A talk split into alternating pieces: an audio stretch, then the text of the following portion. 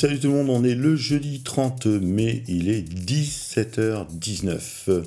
Aujourd'hui, je vais vous parler d'un utilitaire déniché par Vincent Bouvier de Presse Citron, un logiciel gratuit qui s'appelle Flotato, qui permet de faire des espèces de web view d'applications ou de sites internet avec juste le minimum vital pour tourner. C'est assez extraordinaire car pour le coup, TweetTech, par exemple, dans Safari, me prend 500 MO de mémoire en ce moment alors que Twitter, avec un seul compte dans Flotato, n'en prend que 50 mégas. C'est un truc de dingue. Et on peut aussi créer ses propres applications hein, pour euh, afficher un site, par exemple, dans une version desktop ou mobile avec des fenêtres flottantes. C'est vraiment nickel quand on connaît surtout la consommation de Chrome, pour ne citer que lui. Donc voilà, ça s'appelle Flotato, F-L-O-T-A-T-O, euh, donc vu aujourd'hui chez Presse Citron et c'est disponible gratuitement sur flotato.com. Super trouvaille, merci beaucoup à Monsieur Vincent. Euh, sur automatisé.net. Alors automatisé.net, je ne sais pas si vous connaissez, c'est euh, le site de Sylvain Gamel. Et il crée des tutos, hein, et donc des tutos, automators, etc. Et là, il y en a un qui est assez bien pensé, qui permet de créer des applications euh, OS 10 sous JavaScript plutôt qu'Apple Script.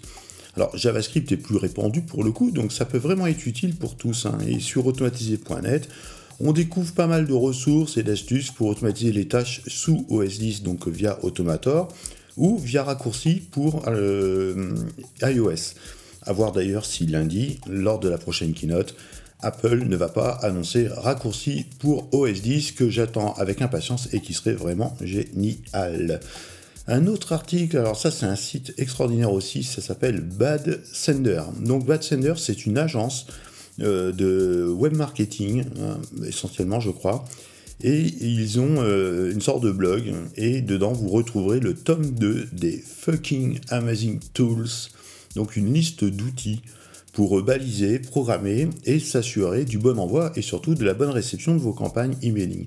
Alors là-dedans, il y a tout un tas de solutions, de scripts, de logiciels dédiés à l'envoi des mails.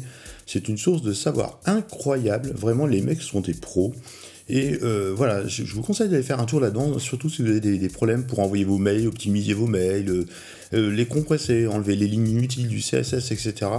Ce site est bourré d'astuces. Donc c'est l'agence Bad Sender qui porte mal son nom pour le coup, mais vraiment c'est un superbe site.